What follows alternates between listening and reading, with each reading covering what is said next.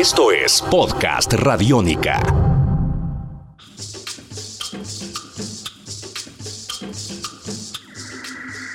Bienvenidos a una nueva entrega de Podcast Radiónica. Somos radio pública, somos radio cultural y salvamos el mundo con ustedes.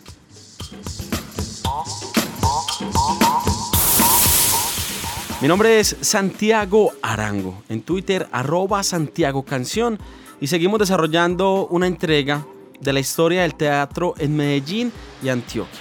Hemos conversado con gestores, con realizadores, también con actores de municipios como el Carmen de Iboral, con compañías como el Teatro Matacandelas, entrevistas con directores como Cristóbal Peláez, con Álvaro Narváez de Deambulantes, entre otros, y hoy vamos a hablar de teatro y rock.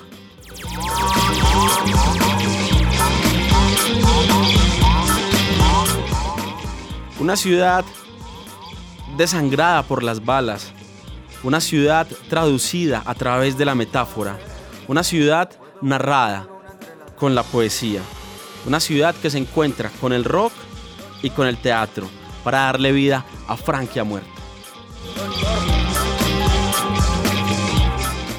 Este es un grupo que prepara su quinto álbum y que fue el grupo que asumió el ejercicio de articular elementos del teatro, de crear personajes como el señor X, por citar solo uno, para desarrollar su propuesta artística, para desarrollar un concepto. Para hablar de todo esto está con nosotros Fabio Garrido, vocalista, líder de la banda y también ideólogo del grupo. Fabio, bienvenido a Radiónica, a estos podcasts Radiónica, donde estamos desarrollando la historia del teatro en Medellín y por supuesto en esta necesidad de hablar de la relación del teatro y rock. Bienvenido.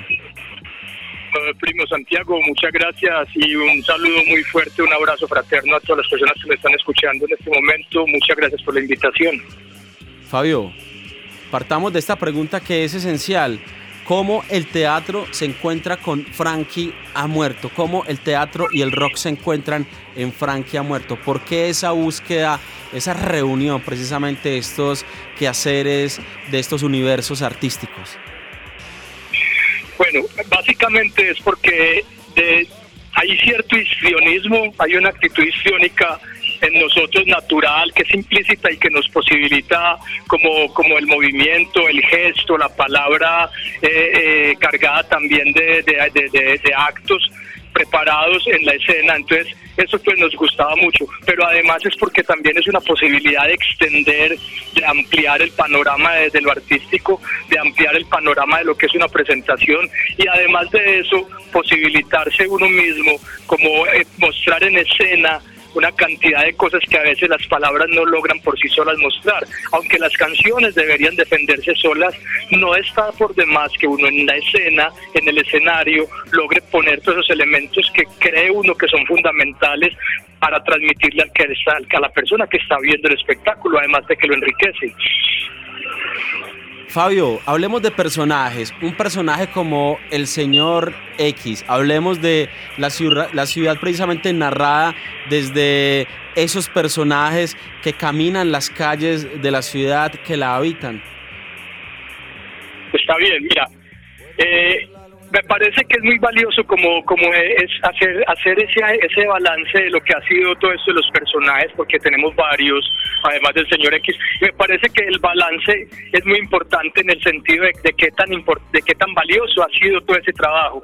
Pues mira, nosotros lo que hicimos finalmente fue hacer una historia, primero narrar la ciudad, y la ciudad tiene varios personajes y esos personajes que nosotros estamos poniendo a que narren la ciudad tienen también una, una, un perfil propio y una forma de ser que es de cada uno.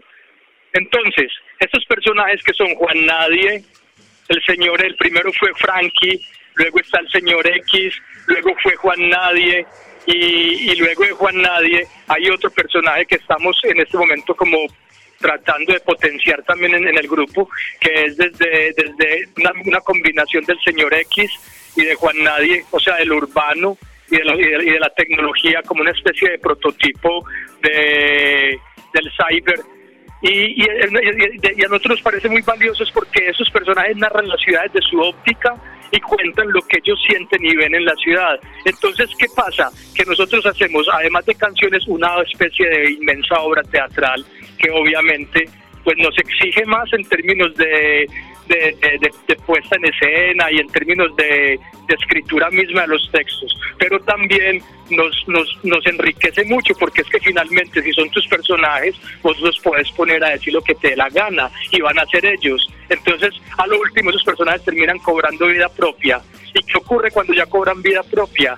Que es que ya esos personajes existen, ya incluso así vos no estés, ya esos personajes van a estar ahí. Entonces, a mí me parece que artísticamente es un trabajo que enriquece mucho la creatividad, la imaginación y le, y le da mucha más fuerza a lo que uno hace en escena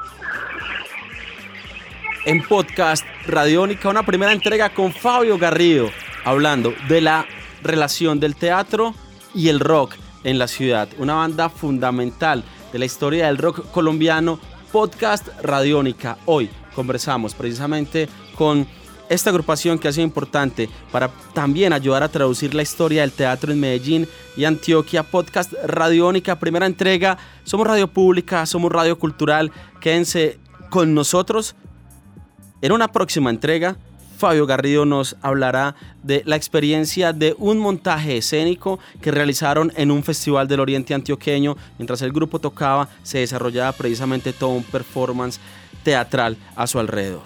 Podcast Radiónica, hoy una nueva entrega del teatro en Medellín y Antioquia.